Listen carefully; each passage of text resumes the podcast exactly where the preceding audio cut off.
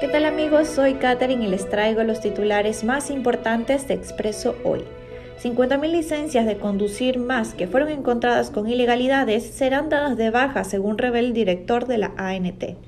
La Organización Mundial de la Salud anticipa que la variante Omicron se propagará de la misma manera como pasó con la Delta. Notificaciones recientes indican que ya estaba circulando en Europa antes de que Botsuana y Sudáfrica notificaran el hallazgo.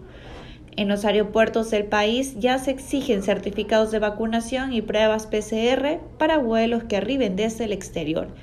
Y en deportes, la marchista Glenda Morejón y la lanzadora de jabalina Yuleix Angulo suman el octavo y noveno oro para Ecuador en los Juegos Panamericanos Junior de Colombia. Más de estas y otras noticias en expreso.es.